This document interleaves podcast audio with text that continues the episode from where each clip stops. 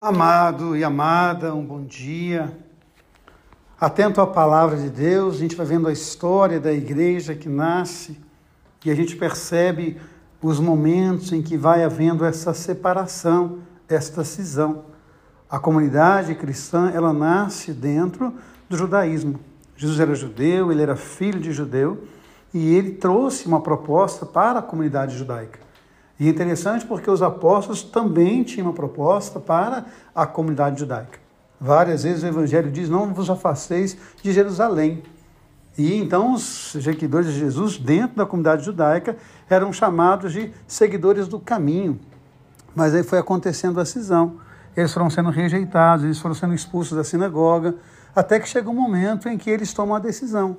Nós precisamos formar uma nova comunidade, nós precisamos adquirir a nossa identidade.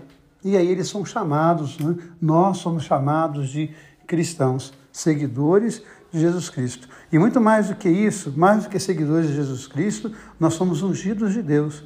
Mais do que isso, nós somos o próprio Cristo presente no coração do mundo.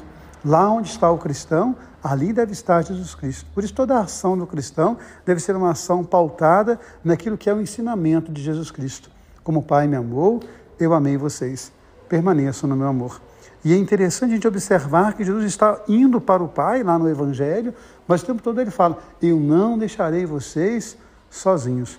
Eu enviarei a vocês o meu Espírito. E vocês então serão a minha presença. Como a gente não pode esquecer da liturgia de domingo passado. O Espírito Santo está no meio de vós, ele está dentro de vós. Que a gente possa continuar essa dinâmica de tornar Jesus presente no coração do mundo que lá onde a gente estiver, a gente possa manifestar o amor de Deus. Que lá onde a gente estiver, a gente possa dizer: Jesus ama você e Ele ama através de você. Ele se faz presente na sua vida e faz presente na vida dos outros através de você. Essa é a dinâmica do Evangelho. Um beijo no coração, um dia abençoado. Deus ama você, Deus ama em você. Amém.